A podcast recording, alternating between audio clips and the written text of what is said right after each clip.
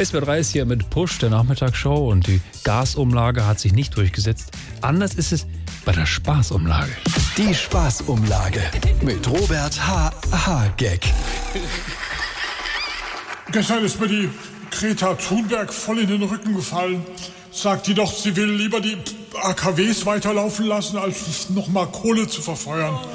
Die kriegt von uns keine Sonnenblumen mehr zum Valentinstag. Der Christian, also der Lindner, hat schon gesagt, das hätte ja mal besser vor der Niedersachsenwahl sagen können. Ich habe jetzt zum Trotz ein schwimmendes Ölkraftwerk bestellt. Dann gibt's jetzt wohl nach Fridays for Future Wednesday vor Weiterbetrieb. Und jetzt alle, wir sind hier, wir sind breit, wollen, dass die Kernkraft bleibt. Die Spaßumlage mit Robert H. H. Gag.